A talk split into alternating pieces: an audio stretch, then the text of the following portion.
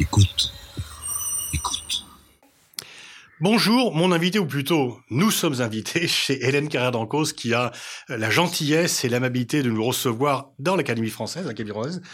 Madame secrétaire perpétuelle, bonjour. Bonjour, monsieur le directeur. Vous nous faites euh, le plaisir de répondre à ce podcast. Nous avons déjà travaillé ensemble et justement, d'ailleurs, euh, euh, lors d'un entretien que vous aviez accordé pour la revue de l'Iris, vous disiez, c'était le numéro 100 de notre revue, vous disiez que il serait une erreur pour Vladimir Poutine de demander un autre mandat en 2024 parce que s'il termine son pouvoir exécutif à cette époque, il rentrera dans l'histoire comme celui qui a remis la Russie sur les rails, et que s'il avait la tentation de céder à la facilité de demander un autre mandat, peut-être que euh, son étoile historique pâlirait. Alors, deux questions en une, si vous le permettez. Euh, est-ce que vous gardez ce jugement Et est-ce que vous pensez qu'il va vraiment vouloir préserver son pouvoir après 2024, ou est-ce qu'il veut simplement avoir la paix jusqu'en 2024 et que la guerre de succession ne soit pas ouverte auparavant? Monsieur le directeur, je vous remercie de commencer par cette question parce que je pense qu'elle est très importante, cette double question.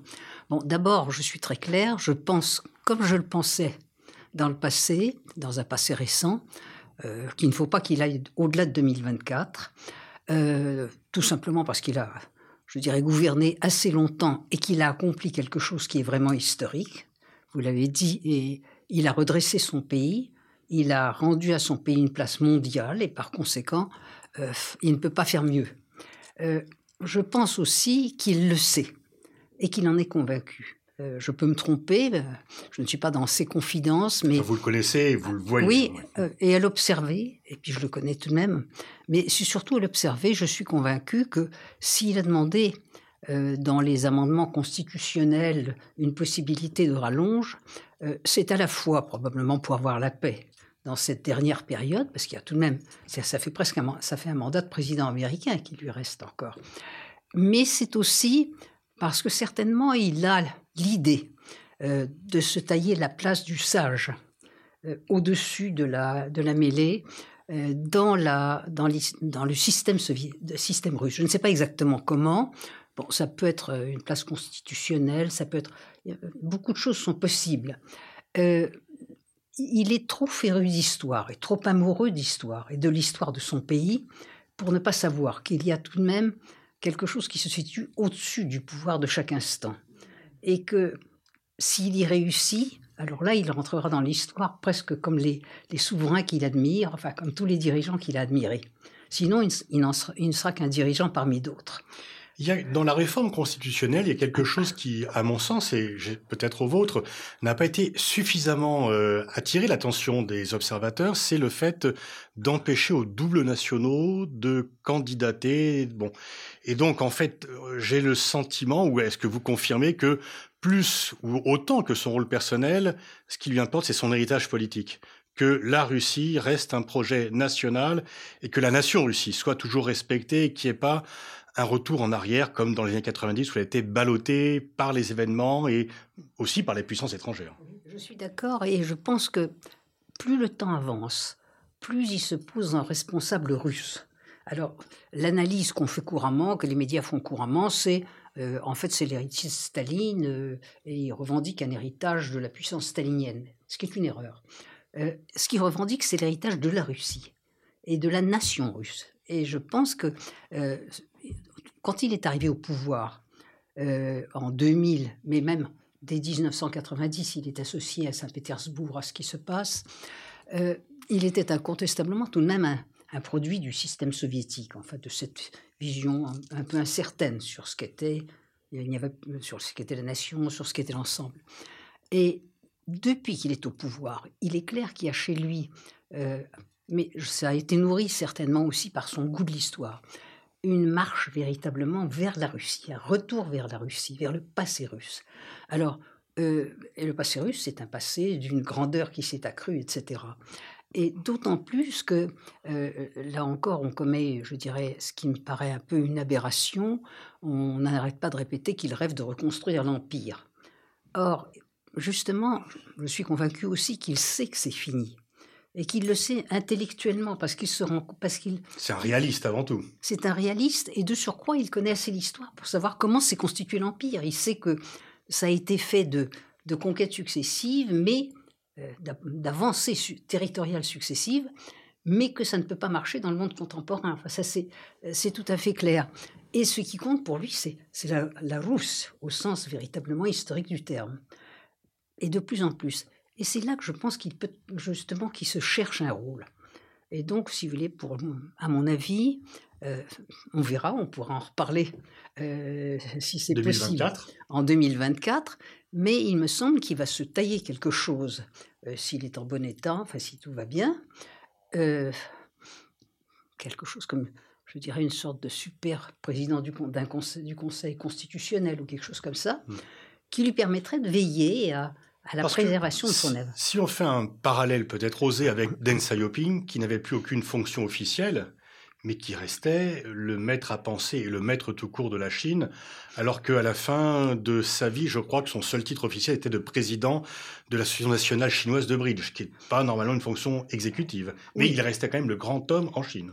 Oui, mais je pense que c'est un peu ça son modèle. Mhm. Et que d'ailleurs, il a beaucoup regardé du, du, côté de la Chine, tout mhm. simplement parce que ce voisinage est un voisinage qui implique une communauté de destin. Mhm. Alors, vous avez souligné, c'est que même s'il s'arrête en 2024, son mandat s'arrêtera au moment où s'arrêtera le mandat du prochain président américain qui sera élu le 3 novembre. Je ne l'ai pas souligné par hasard. Hein. Bon, et donc, et, euh, il, verra un nouveau, ou euh, soit un nouveau président français, soit un président français renouvelé, une nouvelle chancelière allemande en tous les cas. En même temps, certaines personnes disent qu'il perd un peu la main et je voudrais avec vous tester quelques hypothèses, notamment l'affaire Navalny, euh, qui a été vue comme une tentative d'empoisonnement, ce qui paraîtrait quand même curieux de sa part, qu'il sabote ses propres plans par rapport mmh. euh, euh, au projet de gazoduc. Mais en même temps, si c'est quelqu'un d'autre qui a fait cette tentative d'assassinat au sein de la Russie, ça veut dire que c'est quelqu'un qui n'a pas eu peur de défier Poutine. Alors je vais vous dire, euh, je pense d'abord que c'est probablement, je ne serais pas étonné que dans l'entourage, euh, dans ce système, je dirais, policier euh, qui existe incontestablement, je ne dis pas que la Russie est un système policier, mais elle a un système policier comme tout pays normal. Dans ce système policier, qu'il y ait des volontaires comme ça de ce genre d'opération, euh, j'en suis convaincu. Enfin, euh, je ne sais pas s'il a été empoisonné par quelqu'un ou pas, je n'ai pas d'opinion exacte dessus. Je dirais, premièrement, je pense que Poutine, qui est tout sauf un imbécile, n'a évidemment pas été empoisonné Navalny parce que ça, il, est, euh, il n'a pas perdu la tête. C'est pas un homme à se mettre dans une situation impossible. Qu'en effet, il ne contrôle pas tout, mais il n'a jamais tout contrôlé. Enfin, ça, c'est évident. Je veux dire que son pouvoir ne va pas jusque-là. Mmh Nous vivons dans l'idée que c'était le maître du KGB ça a été une fonction transitoire pour lui. À part ça, il a été un collaborateur euh, de ce système, mais il a été un collaborateur, je dirais, d'espionnage économique principalement. Hein. Mais qu'il contrôle tout ça, on ne contrôle jamais ces, choses-là. Et qu'il y ait des règlements de compte. De surcroît, il est tout de même assez lucide pour se rendre compte que Navalny n'était pas vraiment gênant pour lui. C'était euh, d'abord la personnalité de l'homme n'est pas du tout celle que l'image des médias occidentaux essaie d'en donner. Même les Russes sont souvent extrêmement réticents là-dessus. Bon, et après tout, il faut avoir un opposant et, il le sait. Donc je pense que c'est. Euh, je ne dirais pas qu'il a perdu la main, je dirais qu'il n'a pas la main, il n'a jamais eu la main sur tout. Mmh. Ça, c'est évident. pas nouveau et que. Non, mmh. et ce n'est pas. Bon, si vous voulez, même dans le système stalinien, il y avait des ratés. Mmh. Alors, mmh. vous comprenez, on, est pas, on, est, très loin de ça. Et du coup, est-ce que vous pensez qu'il y a une surréaction euh, des pays occidentaux, des pays européens en fait, à faire de nouvelles sanctions comme si, euh, à chaque fois qu'il y avait quelque chose, enfin c'est quand même une suite de sanctions à la guerre de la Russie, est-ce que c'est utile et est-ce que ça permet d'arranger les choses ou de euh, parce qu'on a un peu l'impression qu'on fait ça pour punir la Russie en espérant que ça va changer le comportement de la Russie. Est-ce que ce n'est pas une impasse? Je pense d'abord que les Occidentaux, s'ils pensent que ça va changer le comportement de la Russie, sont un peu naïfs puisque depuis le temps qu'ils pratiquent les sanctions, ils doivent se rendre compte que ça n'a rigoureusement aucun effet. Ça ne, bon, ça vexe, ça vexe la société russe qui a le sentiment qu'on la traite comme une société de quatrième zone. Et ça, je dirais que c'est, ça crée des sentiments anti-occidentaux qui sont incontestables. Donc c'est une erreur. C'est une erreur en soi, ça ne sert à rien du tout, les sanctions. Et de surcroît, c'est une réaction, je dirais, un peu surdimensionnée. Enfin, on va, Je pense qu'il y a en Occident, dans l'Union européenne et chez un certain nombre de dirigeants européens, et après je ferai un petit détail, il y a une tendance, chaque fois qu'on peut, on fait des sanctions pour montrer que même si on fait des petits pas de temps à autre, eh ben, il ne faut pas croire que c'est arrangé. Alors, cela dit, je pense qu'en plus, il y a tout de même une difficulté dans l'Union européenne. Euh, L'Union européenne, je le dis toujours, ce n'est pas un bloc, euh, de même que le couple franco-allemand est un couple déséquilibré.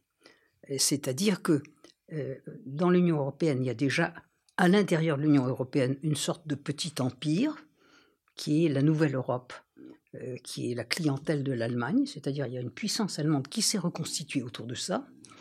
Dans le couple franco-allemand, euh, il y a le cheval et l'alouette. Le cheval, c'est cette, Allemagne chef de file de la Nouvelle Europe, et la France toute seule, euh, pour faire bon poids, elle ne fait pas bon poids. Moyennant quoi, très largement, la politique de sanctions, elle est un petit peu l'œuvre d'une pression continue des clients de l'Allemagne. Il n'y a pas de doute. La Pologne, le, euh, la Tchéquie, enfin, tous ces pays qui, qui ont des comptes à régler avec la Russie, la Pologne principalement. Et il faut bien dire que ça, c'est l'éternel problème. Euh, la Pologne qui a été l'acteur français de la, je dirais, le, pilier français euh, de la, de la politique anti-russe euh, au XVIIIe siècle.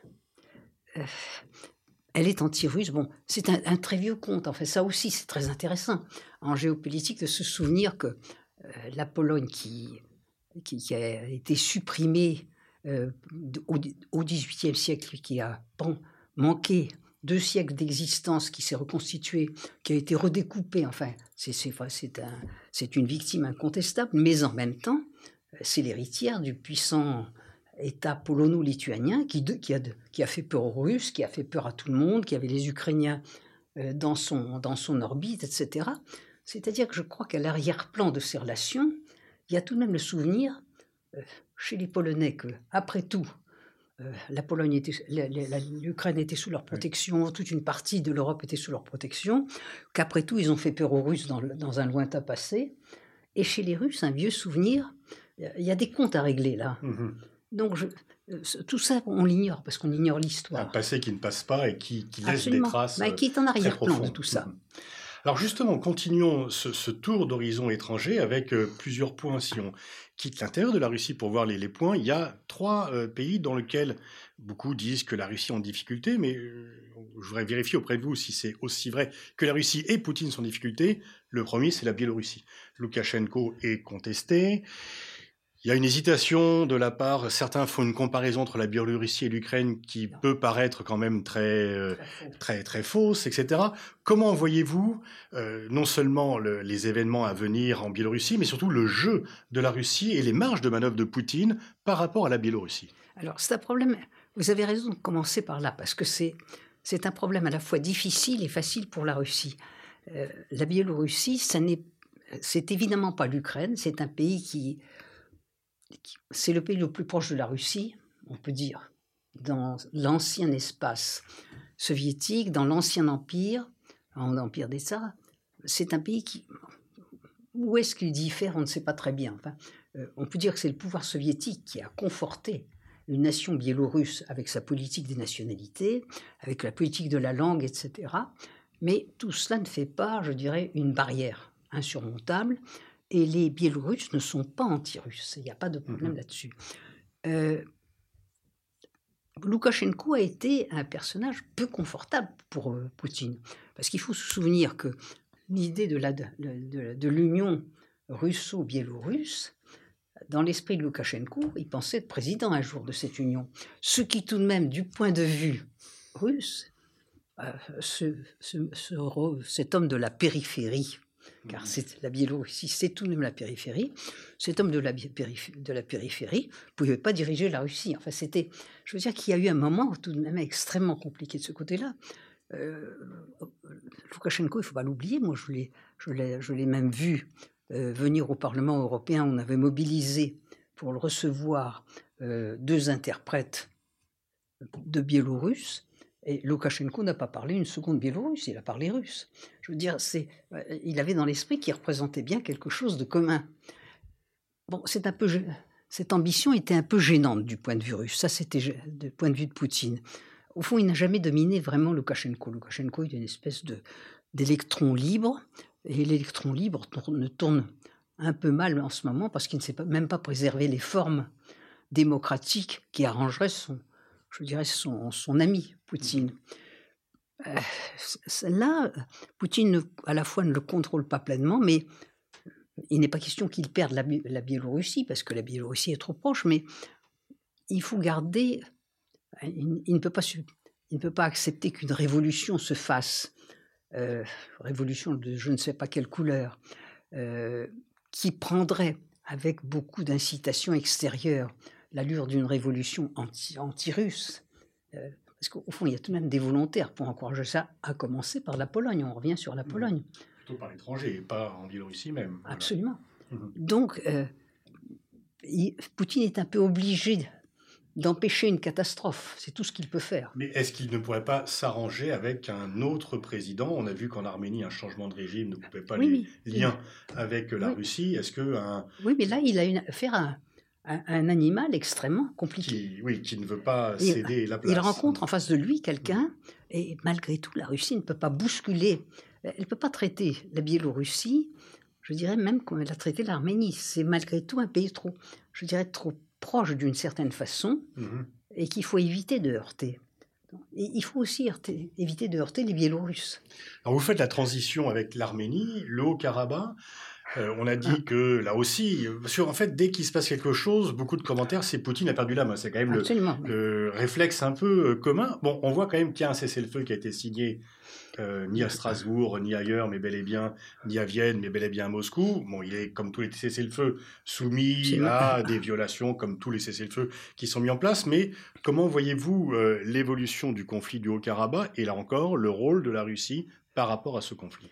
Je dirais, là aussi, si vous voulez, ce n'est pas Poutine qui a perdu la main parce que ce n'est pas lui qui a créé la situation, ni même qui l'a pilotée.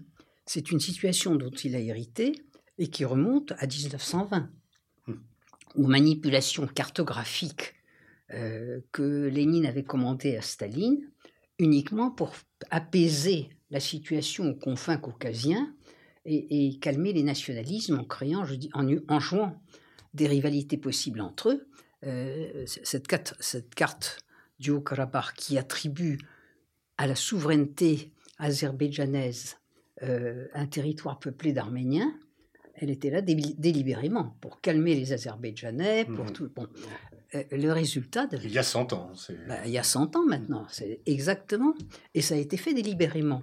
Bon, ça, c'est resté là, alors que vraiment, il y avait tout de même eu le génocide arménien euh, dans le passé. Et euh, aux yeux des Arméniens, Azéri ou Turcs, ça revient au même. En plus, ce sont il y, a, en plus le conflit entre musulmans et chrétiens, mais enfin, il y a, beaucoup de, il y a un contentieux effroyable. Bon, c'est là, c'est un héritage du pouvoir soviétique. Il ne faut pas oublier qu'à l'heure des indépendances, la, la, seule chose que les Russes ne pouvaient pas faire, c'est aller manipuler les frontières. Elles étaient là et ils ont laissé les gens se débrouiller. C'est une situation qui est intenable elle est d'autant plus compliquée que on est dans une période, et Poutine en est conscient, il a tout de même, ça ne se limite pas cette affaire aux Arméniens et aux Azéris. Il y a d'une part la Turquie euh, qui se trouve derrière les Azéris, et les Arméniens, entre Arméniens et Turcs, pour les, Turcs, les, Arméniens sont des gens insupportables et qu'il importe de mettre au pas. Et je dirais que toutes les reconnaissances de génocide qu'on a faites en Occident ne font qu'exaspérer les Turcs. Là-dessus se greffe autre chose. Je crois qu'on le sous-estime en ce moment. C'est l'importance du facteur musulman, même en Turquie. Euh, bon, l'histoire de Sainte-Sophie est tout de mhm. même significative. Symboliquement, c'est pas simplement une mosquée qu'on recrée à partir euh, d'un bâtiment chrétien. Euh, c'est tout de même que la chute de Constantinople, c'était la et, la transformation de Sainte-Sophie c'était la fin véritablement de l'empire chrétien d'Orient. Bon, et pour la Russie, qui se proclame troisième Rome après la chute de Constantinople, c'est hautement symbolique et, la mosquée est hautement symbolique. On peut dire que, quelles que soient les relations déjà compliquées entre Erdogan et Poutine, elles ne sont, pas simples, c'est évident. À la fois, la Russie ne veut pas se, je dirais, se brouiller avec la Turquie et en même temps, par endroits, elles ont le même jeu, par endroits, elles sont en, opposition, tout ça. Mais derrière ça, il y a tout de même le problème fondamental que ça, l'histoire turque relève. Nous avons tendance je dirais en France, à, dire très bien, il y a le mauvais islam, l'islam radical, et puis l'islam en général. Mais oui, mais il y a aussi un projet de renaissance islamique. Ça, c'est tout à fait clair. Le, projet de renaissance internationale. Et ce que fait Erdogan, ça relève de ça. Mmh. C'est tout à fait clair. Or, Poutine, il a sur les bras un pays qui est aussi un pays musulman. Vous avez souligné il y a déjà et oui, très longtemps dans votre livre L'Empire éclaté. Oui, et je pense que c'est très, ce qui est très important, c'est que il a réussi quelque chose. Les, Poutine, véritablement, depuis 2000, a réussi à faire que l'islam intérieur, exception faite du, du, euh, du Caucase, c'est-à-dire du Daghestan et de la Tchétchénie, mais en gros l'islam intérieur, notamment euh, les, grandes républiques de Tatarstan, la République tatare, c'est une république musulmane, il n'y a pas de problème. Hein. Euh, on peut dire que, même si c'est pas écrit, c'est la charia, la vraie loi là-dedans. Hein. c'est un, bon, euh, les Bachkirs aussi sont des musulmans. Enfin, il y a tout de même une population musulmane extrêmement importante. Poutine a réussi, je dirais, à rendre visible son projet. Nous sommes aussi un État musulman. La construction de la grande mosquée de Moscou, enfin tout ça, il y a une, cohabitation une normalité de l'islam dans le pays. Il fait partie du paysage. Mais, je dirais, tout, tout, tout, à la périphérie de la Russie, justement, le problème musulman se pose. Et comment son problème aujourd'hui n'est pas tellement, je dirais, de dominer les musulmans voisins, c'est d'empêcher qu'il y ait quelque chose qui, qui monte à l'intérieur du pays, là où il a réussi à organiser la cohabitation et une fois encore j'insiste là-dessus, il a tout de même un secteur un peu névralgique, c'est le Caucase musulman qui est compliqué. Et on n'est pas loin de ce Caucase musulman avec le Karabakh. Donc, euh, il est dans une très grande difficulté dont il n'a pas créé. C'est pas, on ne peut pas dire qu'il a perdu la main. Ça a toujours existé, cette situation. Et on ne voit pas très bien comment il peut en sortir. C'est un, sauf à, à faire ce qu'il fait, essayer de faire des cessez-le-feu, essayer de convaincre et probablement d'utiliser une partie de ces musulmans pour essayer d'apaiser. Est-ce que vous diriez qu'il a renoncé à une meilleure relation avec les Occidentaux et que désormais il regarde de façon globale plutôt vers l'Est? Alors je dirais que il n'a pas tout à fait renoncé. Il a tout de même, il sait qu'il y a des, il sait qu'il y a des points faibles par où il peut essayer. Bon, il sait très bien qu'il a un problème avec l'Allemagne, qui est un problème qui mais en même temps, le Nord Stream est là. Hein. et même les Allemands montrent que. Il va se faire de toute façon. Voilà, qui veulent bien, qui veulent des sanctions, mais qui veulent aussi le Nord Stream. Donc c'est euh, tout le monde est ambigu dans cette histoire. Il est clairement convaincu, même si la France est très euh, verbalement euh, très sévère, il est tout de même convaincu que la relation franco-russe peut être un des éléments sur lesquels on peut jouer. Ça, c'est très clair. Il y a, je dirais qu'il y a un, contact assez constant avec le président de la République, on le voit très bien. Euh, il y a un souci de le ménager. Euh, donc, tout ça, c'est, euh, ça, ça montre qu'il y a tout de même, malgré tout, la volonté de rester un pays. Non, c'est pas toute l'Union européenne, mais un pays d'Europe. cela dit, je dirais que c'est de l'autre côté, on le pousse véritablement de l'autre côté. Et ça, mmh c'est assez épouvantable parce que euh, si on pousse, il résiste. Il n'y a pas d'adhésion euh, nettement en Russie à, un revirement, un glissement à l'est, mais en même temps, il y a des zones qui sont sensibles. Moi, je suis très attentive à ce qui se passe dans l'extrême-orient russe. Euh, il y a une frontière énorme il y a des populations, qui est une fausse frontière maintenant, c'est une frontière qui n'existe plus. Euh, il y a des les, populations, je ne dirais pas qu'elles fraternisent, mais ils vont les uns chez les autres d'une certaine façon. Quand on est du côté russe, et vous le savez, géopoliticien, vous, vous ne l'ignorez pas du tout, euh, les Russes de toute cette zone frontalière euh, qui, qui s'étend loin, parce qu'en Russie, tout, toute une, ce qui s'appelle la frontière, ça va à des centaines de kilomètres, évidemment. Bah, ils voient les gens de l'autre côté un peu comme des gens comme eux. Ils sont tellement loin du centre russe, tellement loin des centres de population russes, qu'en définitive, ils passent leur temps à passer de l'autre côté, comme les Chinois viennent chez eux. Alors les Chinois s'implantent, les Russes s'implantent pas de l'autre côté, mais il y a une sorte de vie commune. Euh, donc c'est une zone déjà qui est, je dirais, qui est ouverte vers l'Est. Euh, c'est une des faiblesses du, du, pays. Mmh.